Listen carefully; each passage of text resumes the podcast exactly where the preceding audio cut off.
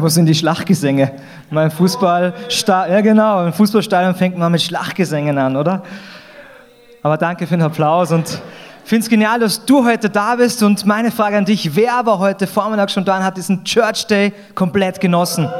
Ja, bis aufs Team, mega gut und ich muss feststellen, der Altersdurchschnitt, muss man rechnen, glaube 25 Jahre gesunken. Das heißt, glaube ich, die junge Generation sind die Langschläfer.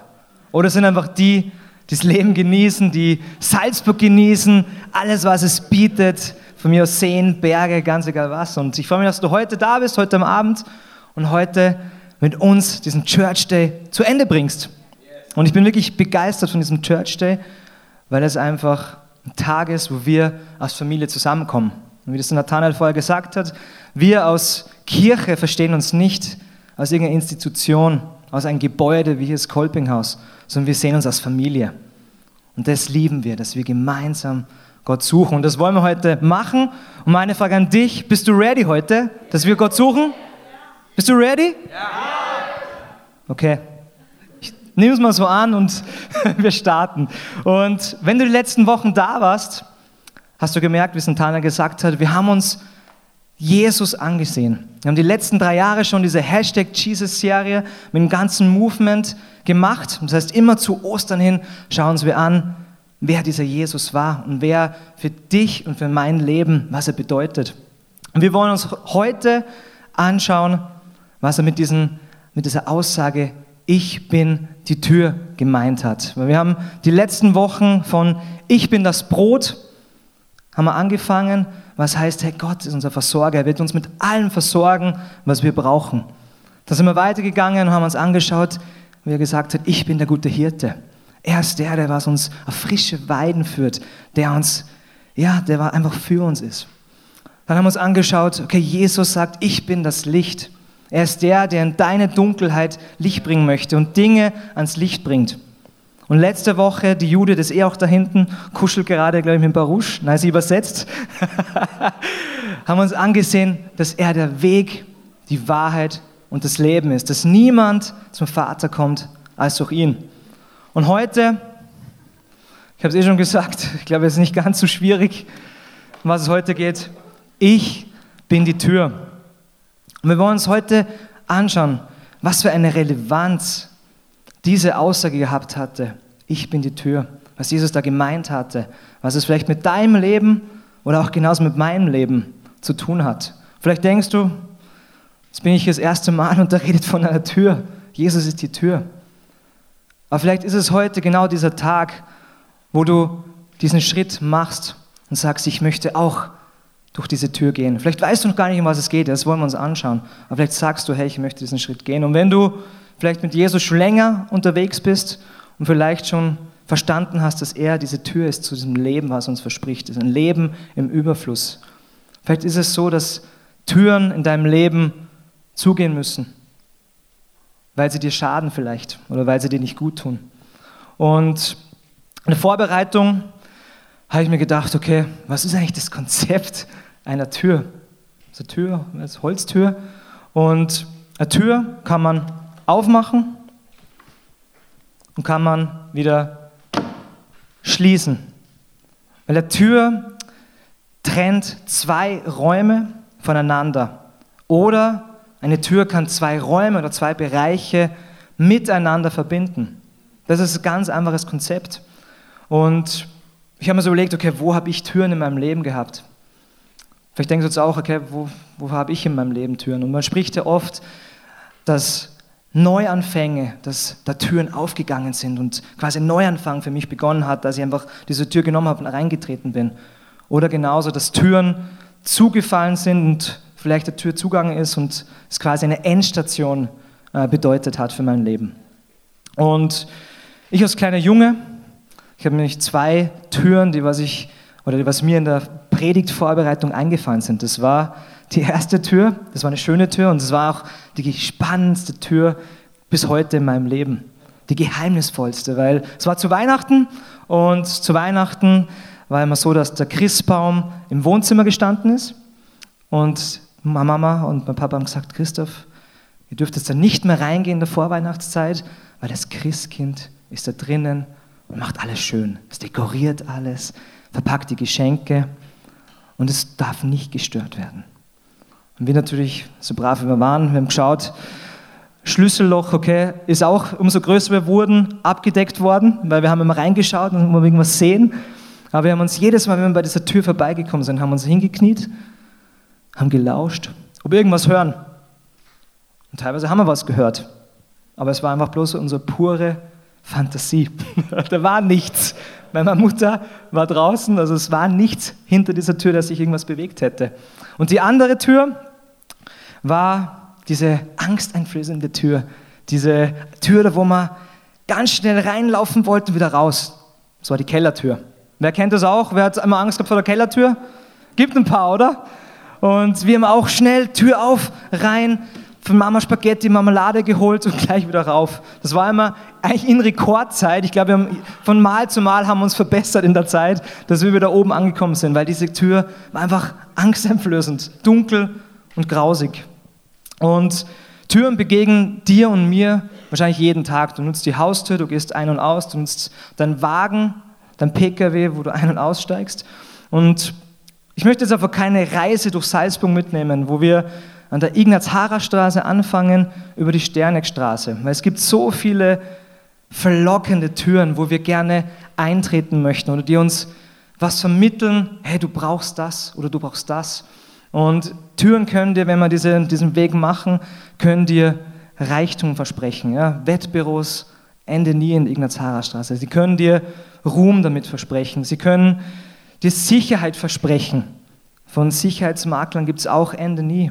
Und es gibt so viele Türen bis hin zu Sternigstraßen, die dir quasi auch Befriedigung versprechen. Ja, es ist Rotlichtmilieu, ähm, du weißt, was ich damit meine oder aussagen möchte, aber es gibt so viele Türen, die dir was versprechen, die dir vorgeben, hey, du brauchst mich als Tür.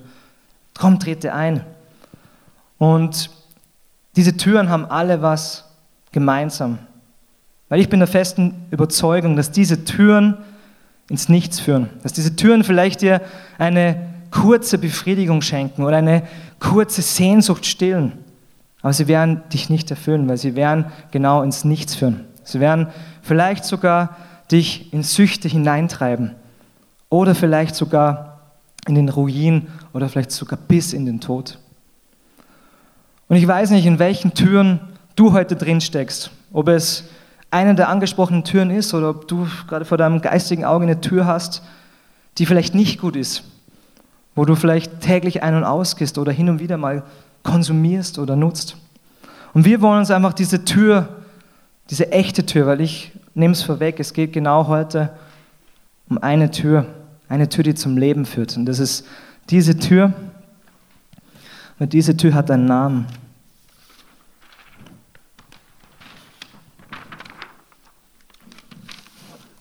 Jesus Christus. Und bevor wir uns diese Tür anschauen, bevor wir uns ansehen, was meint Jesus eigentlich mit dieser Tür? Oder zu wem hat er diese, diese Aussage eigentlich gesagt, getroffen? Und äh, in welchem Setting wurde das gesagt? Und da möchte ich jetzt kurz mit reinnehmen. Es war so, dass Jesus oft im Twist, im Zwiespalt, in Diskussionen mit den damaligen Juden gelegen ist, mit der religiösen Elite sozusagen, mit den Pharisäern. Und die Pharisäer wollten eigentlich Jesus immer challengen und eigentlich immer nur wissen, hey, woher nimmt er eigentlich seine Vollmacht? Woher kommt dieser Jesus eigentlich? Er sagt immer, er kommt von Gott, aber woher kommt er? Wir wissen es nicht. Und dieser ja, dieser Dialog bzw. dieser Streit zieht sich über, ja, wahrscheinlich über sein ganzes Leben hinweg. Und die Pharisäer ähm, ja, challengen immer. Und es war so davor, bevor wir in diese Geschichte genau einsteigen, war es so, dass Jesus einen Blinden geheilt hat. Und wenn bei uns wahrscheinlich jetzt in der heutigen Zeit ein Blinder geheilt werden würde, ich glaube, das wird so schnell viral gehen auf Social Media, Instagram, keine Ahnung was, dass ihr denkt, wow, wie krass ist das denn? Und ich glaube, genauso war es damals auch, wie Jesus diesen Blinden geheilt hat. ist da wirklich wie ein Lauffeuer durch, Israel oder durch Jerusalem gegangen und jeder wusste davon, hey, da ist ein Wunder passiert, der Blinde, der von Anfang an blind war, kann wieder sehen. Und genauso haben es auch die Pharisäer mitbekommen. Und die Pharisäer konnten natürlich auch nicht wieder, verstehen, warum, wer hat das gemacht? Wie konnte das passieren? Und woher hat er eben wieder seine Allmacht genommen, dass er das macht? Und sie haben den Blinden zu sich geholt, sogar die ganze Familie zu den Pharisäern, und haben ihn befragt, was ist da passiert? Und der Blinde ist nicht abgewichen von seiner Story, dass ihn Jesus, ihr Erzfeind, geheilt hat. Und Pharisäer waren diese Menschen, die Jesus nach dem Leben trachteten. Immer, immer wieder. Und wir wollen eben in diese Geschichte einsteigen, wo er eben dieses Gespräch gehabt hat oder diesen Streit mit diesen Pharisäern. Und die Bibelstelle wird vorgelesen.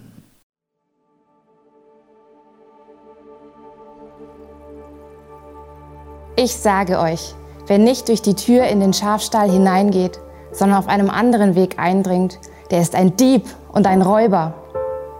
Der Hirte geht durch die Tür zu den Schafen. Ihm macht der Wächter auf und auf seine Stimme hören die Schafe. Er ruft die Schafe, die ihm gehören, einzeln beim Namen und führt sie hinaus.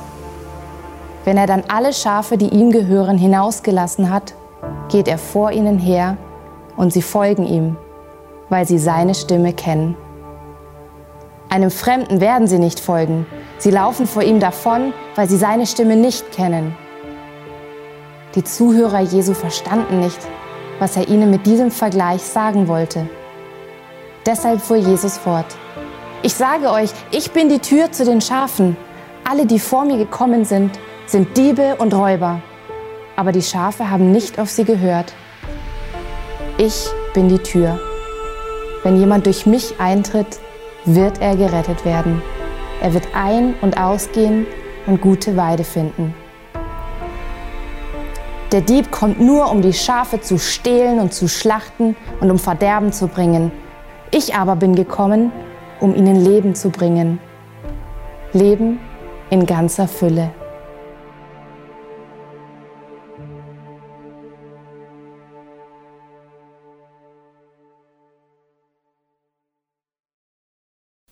Und Jesus versucht durch diese zwei Bilder, es gibt ein erstes Bild und dann ein zweites Bild, was er verwendet, weil Jesus hat früher sehr, sehr gerne Illustrationen oder Bilder verwendet, damit seine Zuhörer ihn besser verstanden. Und er wollte wirklich deutlich machen mit diesem Beispiel, okay, wer Jesus ist und wer seine Zuhörer sind, wer seine Erzfeinde sind. Und darum benutzt er ein sehr, sehr gebräuchliches Bild der Schafzucht. Man muss sich vorstellen, in Israel war die Schafzucht wahrscheinlich sowas wie in Deutschland der Maschinenbauer, also sehr, sehr, sehr geläufig und sehr, sehr weit verbreitet. Und darum benutzt er es, weil, es, weil er glaubte, hey, seine Zuhörer verstehen dieses Bild. Und er erklärte dieses Bild, beziehungsweise vielleicht noch ein, ein bisschen ein Background, wie damals eben so ein Schafstall ausgesehen hat, weil es war nicht so ein Stall, wie wir es kennen, vielleicht das Holz schön, dass die Schäfchen im Trocken sind. Nein, es war eine Umzäunung aus Steinen. Wir haben hier, glaube ich, ein Bild dabei. Umzäunung aus Steinen, die aufgestapelt waren, die quasi so einen Pferch, so einen Stall, äh, ja, quasi dargestellt haben. Und es war so, dass dieser Stall eine, bloß eine kleine Öffnung gehabt hatte, damit Tiere ein- und ausgehen. Und es war so, dass der Hirte am Abend die Schafe in dieses, diesen Stall, in diese Pferch äh, getrieben hat, damit sie quasi in Schutz sind, also damit sie in Sicherheit sind. Und das Hirte ist nicht, wie es wahrscheinlich jetzt geläufig ist, ist nach Hause gegangen, hat sich auf, aufs Ohr gelegt und ist am Morgen wieder gekommen und hat seine Schafe wieder gerufen, sondern es war so, dass der Hirte immer bei den Schafen geblieben ist. Er hat sich quasi selbst als Tür in diese Öffnung reingestellt, damit er geschaut hat, dass kein Tier, kein Tier rauskommt, aber auch keine wilden Tiere, fremde Räuber eindringen konnten. Er war quasi so der Wächter äh, seiner Schafe. Und Jesus verwendet dieses Bild eben, um deutlich zu machen, wer er war und wer sie waren. Und wenn man sich das Bild jetzt nochmal vor Augen führt, Jesus spricht, er ist der Hirte, den die Schafe kennen. Und wer waren die anderen? Es waren die Diebe, die Räuber und die Fremden. Weil wenn man sich vielleicht mit Schafzucht schon mal beschäftigt hat, weiß man, dass die Schafe nur auf die Stimme des Hirten hören und nicht auf die Stimme von einem Fremden. Das heißt, wenn ich jetzt hingehen würde zum Schafstand sage, hey, kommt, folgt mir, wir gehen auf die Weide, gibt es was Gutes zum Fressen, die würden wahrscheinlich nur machen, meh, meh. Ich verstehe den nicht, ich verstehe nur eben diese Stimme. Und das macht Jesus ganz deutlich. Er sagt, ihr, genau, ihr seid diese Fremden, die euch nicht kennen. Ihr seid diese Räuber und Diebe, aber ich bin der Hirte. Und die Zuhörer, diese Pharisäer, sie checkten es nicht, was er damit meinte. Sie checkten es einfach nicht. Und darum ging Jesus nochmal tiefer und er switchte seinen Blickwinkel von, hey, ich bin der Hirte, auf noch eine tiefere Bedeutung. Er ist die Tür. Und er sagt, wir lesen uns den Text nochmal ganz kurz, er sagt, ich bin die Tür zu den Schafen. Alle, die vor mir gekommen sind, sind Diebe und Räuber, aber die Schafe haben nicht auf sie gehört.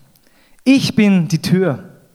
Wenn jemand durch mich eintritt, wird er gerettet werden. Er wird ein- und ausgehen und gute Weide finden. Der Dieb kommt nur, um die Schafe zu stehlen, zu schlachten und ins Verderben zu bringen. Ich aber bin gekommen, um ihnen Leben zu bringen, Leben in ganzer Fülle. Und Warum macht er das eigentlich? Warum positioniert sich Jesus hier aus dieser Tür und sagt, Herr, ihr seid diese Fremden, ihr seid diese Diebe, diese Räuber. Warum kritisiert er sie eigentlich? Haben mir auch die Frage gestellt. Warum kritisiert er sie andauernd? Und wenn man in der Bibel nachschlägt und einfach mal schaut, okay, was war das Verhalten dieser Pharisäer? Oder wie haben sie ihr Leben gelebt? Die Pharisäer waren Heuchler, also Lügner. Sie haben Witwen und Waisen ausgenutzt. Sie haben den Tempel in eine Räuberhöhle verwandelt. Sie haben quasi eigentlich genau das Gegenteil gemacht, was eigentlich Gott von ihnen wollte. Und darum kritisiert er sie. Und Jesus sagt, ich bin die Tür. Ich bin die Tür, die einzige Tür. Wer durch mich hindurchgeht, wird gerettet werden. Weil er sagt, bevor diese Tür überhaupt war, bevor ich gesagt habe, hey, ich bin diese Tür, war ich nichts.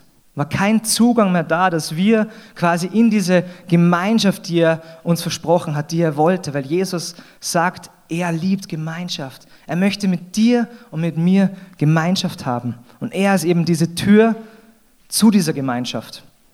Er möchte, dass wir diese Tür aufmachen dass wir eintreten in seine Gegenwart, in seine Beziehung mit ihm und mit dem Vater. Das möchte er. Und Jesus hat genau diese Tür in diese Steinmauer geschlagen. Er hat diese Mauer wirklich aufgebrochen, damit wir eben diesen Zugang wieder haben. Und genau das, dass wir den Zugang haben, feiern wir in zwei Wochen. Das feiern wir an Ostern, dass er für uns am Kreuz, für alle unsere Verfehlungen, für alle unsere falschen Sachen, was wir im Leben haben, für alle unsere Schuld, was wir öfters uns auf, auf, auf uns laden, ist er gestorben. Hat er diese Mauer zersprengt und diesen, diese Tür weit aufgemacht, damit wir hindurchtreten können. Das verspricht er uns. Und mein erster Punkt war jetzt schon, weil ich möchte drei, die drei Punkte mitgeben. Er hat sich vorgestellt dass diese Tür. Er ist nämlich diese Tür und er sagt genau, hey, wenn du nicht diese Tür benutzt, dann wird die Rettung nicht eintreten. Er schreibt, was hier steht, er schreibt, schreibt Johannes genau das, dass wir eintreten müssen, damit wir diese Rettung erhalten. Mein zweiter Punkt ist, er lädt dich ein. Das ist eine ganz klare Einladung, die er mir gegeben hat, die er dir jetzt gibt. dass du eintrittst, dass du genauso Weide findest und ein- und austreten kannst und dich quasi frei bewegen kannst.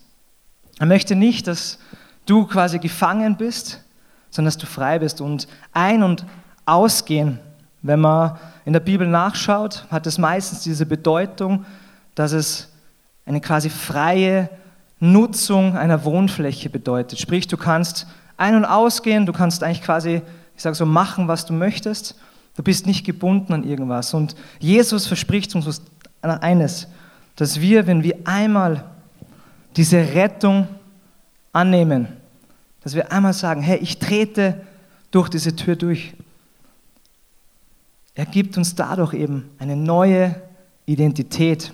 Du musst es nicht immer wieder neu machen, immer wieder sagen, hey, ich muss jetzt da wieder durch die Tür durch, wenn ich wieder rausgehe, muss ich wieder durchgehen. Nein, das meint er nicht. Er möchte, wenn du diese Entscheidung getroffen hast oder triffst, dass du in seinem Team spielst, dass du in seiner Familie angekommen bist und dass er dir diese Identität schenkt als Sohn, als Tochter, als Kind Gottes. Und diese Identität kann dir keiner mehr rauben, wenn du es einmal für dich angenommen hast. Und es steht im Galaterbrief, den Paulus geschrieben hat, im zweiten Teil der Bibel, dass steht, weil, nur, weil ihr nun also seine Söhne und Töchter seid, hat Gott den Geist seines Sohnes in eure Herzen gesandt, den Geist, der in uns betet und aber Vater ruft. Daran zeigt sich, dass du kein Sklave mehr bist, sondern ein Sohn. Wenn du aber ein Sohn bist, bist du auch ein Erbe. Gott selbst hat dich dazu bestimmt. Und Paulus schreibt es schon, dass du ein Sohn bist, dass du quasi nicht in Ketten oder irgendwas gelegt bist. Wir haben es vorher gesungen, break every chain, sondern dass du frei bist. Weil vielleicht denkst du jetzt, okay, wenn ich jetzt diese Tür betrete, dann muss ich vielleicht irgendwelche religiösen Sachen machen, dann muss ich irgendwelche Regeln befolgen und das kann mich vielleicht einengen. Aber genau darin steht, dass er dir echte Freiheit gibt dass er dir ein Leben gibt im Überfluss. Und das ist mein dritter und letzter Punkt. Er möchte uns ein Leben geben im Überfluss. Und was kann mich daran hindern, dass ich dieses Leben im Überfluss vielleicht verpasse? Dass ich vielleicht dieses echte Leben, was er verspricht, vielleicht gar nicht finde. Und ich weiß nicht, in welchen vor welchen Türen du dich vielleicht im Moment befindest. Oder welche Mauer zwischen dir und vielleicht dieser echten Tür, dieser Rettung steht. Und Mauern können vielleicht in deinem Leben sein, dass du quasi an Ziel vorbeischießt. Einfach vielleicht in, in Sünde lebst. Zielverfehlung kam damals aus dem Bogensport. Ähm, es war so, dass quasi der Herr und sein Knecht oder Sklave äh, vielleicht Bogenschießen gegangen sind und er hat immer zum Sklaven gesagt oder zum Knecht, hey, geh bitte ganz vor und schau, wie ich das Ziel getroffen habe und berichte mir, ob ich es ob erwischt habe. Und wenn er geschossen hat und er hat vorbeigeschossen, dann hat er meistens Hamatia geschrien. Das heißt, er hat die Scheibe einfach nicht getroffen. Und das ist genau das, was uns die Bibel sagt, das ist Sünde. Wenn wir quasi einfach am Ziel vorbeischießen. Vielleicht kann das eine Mauer sein in deinem Leben. Und ich glaube, es gibt so, so viele Mauern. Wie es kann sein, dass wir oder dass wir Dinge nachjagen wie Perfektion. Dass ich immer der Beste, so quasi der Beste sein möchte. Dass es immer nach meiner Pfeife tanzen muss. Dass ich vielleicht immer die Kontrolle haben möchte in meinem Leben. Oder vielleicht ist es auch der Schönheitswahn. Ja, Spieglein, Spieglein an der Wand. Wer ist die Schönste im ganzen Land? Man kennt den ganzen, ich sage jetzt wirklich mal Mist, wenn man Social Media betrachtet. Ja, das ist nur Vergleichen. Hey, bin ich schöner als sie? Habe ich mehr Follows? Habe ich mehr Likes? Das ist immer dieses Vergleichen. Ist das eine Mauer, die dich vielleicht wirklich von diesem echten Leben, von diesem Leben im Überfluss trennt?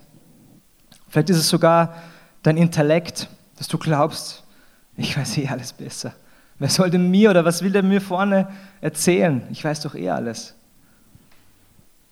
Und ich glaube, es gibt viele solche Mauern, die wir uns vielleicht aufgebaut haben. Und vielleicht bist du gar nicht selbst schuld. Vielleicht sind es Verletzungen, die du durch Beziehungen, durch Familie erfahren hast, wo sich bei dir eine Mauer aufgebaut hat.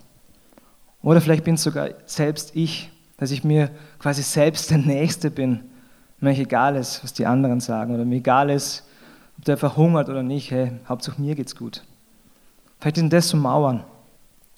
Und Jesus hat ihm gesagt, hey, ich habe diese Mauern gesprengt, wenn ihr zu mir kommt, wenn ihr diese Tür nutzt und eintretet in diese Beziehung zu mir. Und das hat er uns versprochen und ich möchte noch eine Geschichte erzählen, die er bei mir Türen aufgemacht hat und auch wieder geschlossen hat. Es war so, dass ich am Weg war zum Fußballprofi äh, ich konnte, sage ich immer, mein Hobby zum Beruf machen und habe dann damals bei Red Bull drei Jahre gespielt und dann bin ich nach Ingolstadt gegangen, habe meinen ersten Vertrag unterschrieben und dann, boom, war die Tür zu, weil ich habe mich sehr, sehr schwer verletzt. Ich bin mehr auf die Beine gekommen und musste eigentlich meinen Traumjob eigentlich meine ganze, ich muss wirklich sagen, Identität ging verloren. Weil ich habe wirklich alles, sag jetzt mal, wie man so schön sagt, auf eine Karte, auf eine Tür gesetzt, dass ich ja dieser Fußballprofi werde, damit reich werde und was auch immer. Aber genau durch diesen Knall, dass diese Tür zugegangen ist, hat sich genau auch eine andere Tür ganz weit aufgemacht. Das war diese Tür, die zum ewigen Leben führt. Diese Tür, die mir Frieden geschenkt hat. Die mir eine ganz, ganz tiefe Gewissheit geschenkt hat. Hey, es gibt noch mehr. Es gibt noch mehr aus Fußball. Es gibt noch mehr als irgendein Job. Es gibt mehr als irgendwie Ansehen. Es gibt mehr. Und das war diese Tür, Jesus Christus. Und die Band kann gerne nach vorne kommen. Und vielleicht ist es heute dran, dass vielleicht genauso wie bei mir diese Tür zufallen muss. Vielleicht ist es, irgendwelche Dinge abzugeben, irgendwelche Mauern quasi zu sprengen mit der Hilfe von Jesus. Und ich möchte bitten, dass du aufstehst, weil ich möchte einfach gerne noch beten und ich möchte wirklich ermutigen, wenn du sagst, hey, es gibt immer irgendwo eine Tür, die vielleicht noch ein Spalt offen ist, wo ich immer noch irgendwelche Einflüsse zulasse oder irgendwas, was mich vielleicht bindet oder vielleicht, ja, wie es Paulus gesagt hat, versklavt.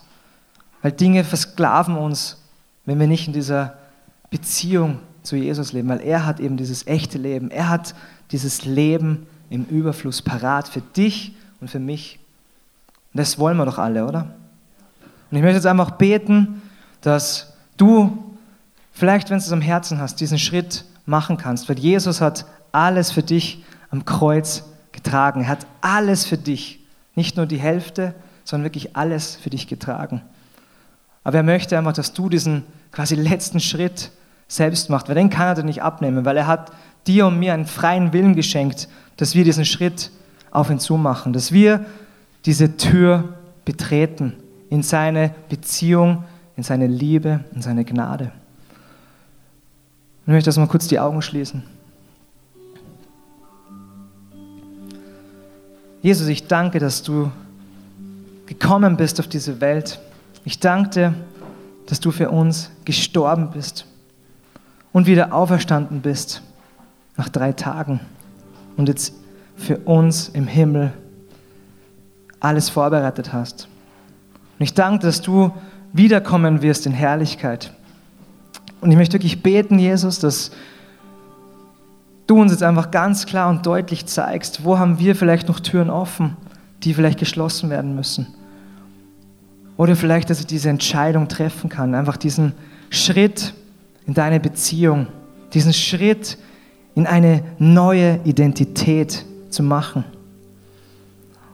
Und Jesus, ich bete, dass du in uns wirkst, dass du in uns uns einfach ziehst in deine Gegenwart. Danke, Jesus, dass du es gut mit uns meinst, dass du uns liebst. Amen.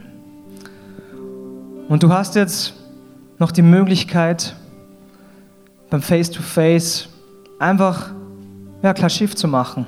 Dass du diese Türen, die was offen sind vielleicht noch und die zugehen müssen, zumachst. Oder hast du wirklich diesen Schritt in diese Rettung, in dieses Leben voller Fülle, voller Freude, voller Frieden, dass du diesen Schritt machst. Hast du hinten die Möglichkeit dazu? Und ich möchte einfach wirklich bitten und es dir ans Herz legen, einfach diese Chance nicht zu vertagen, sondern einfach jetzt hier dieses, ja, diesen Schritt zu machen.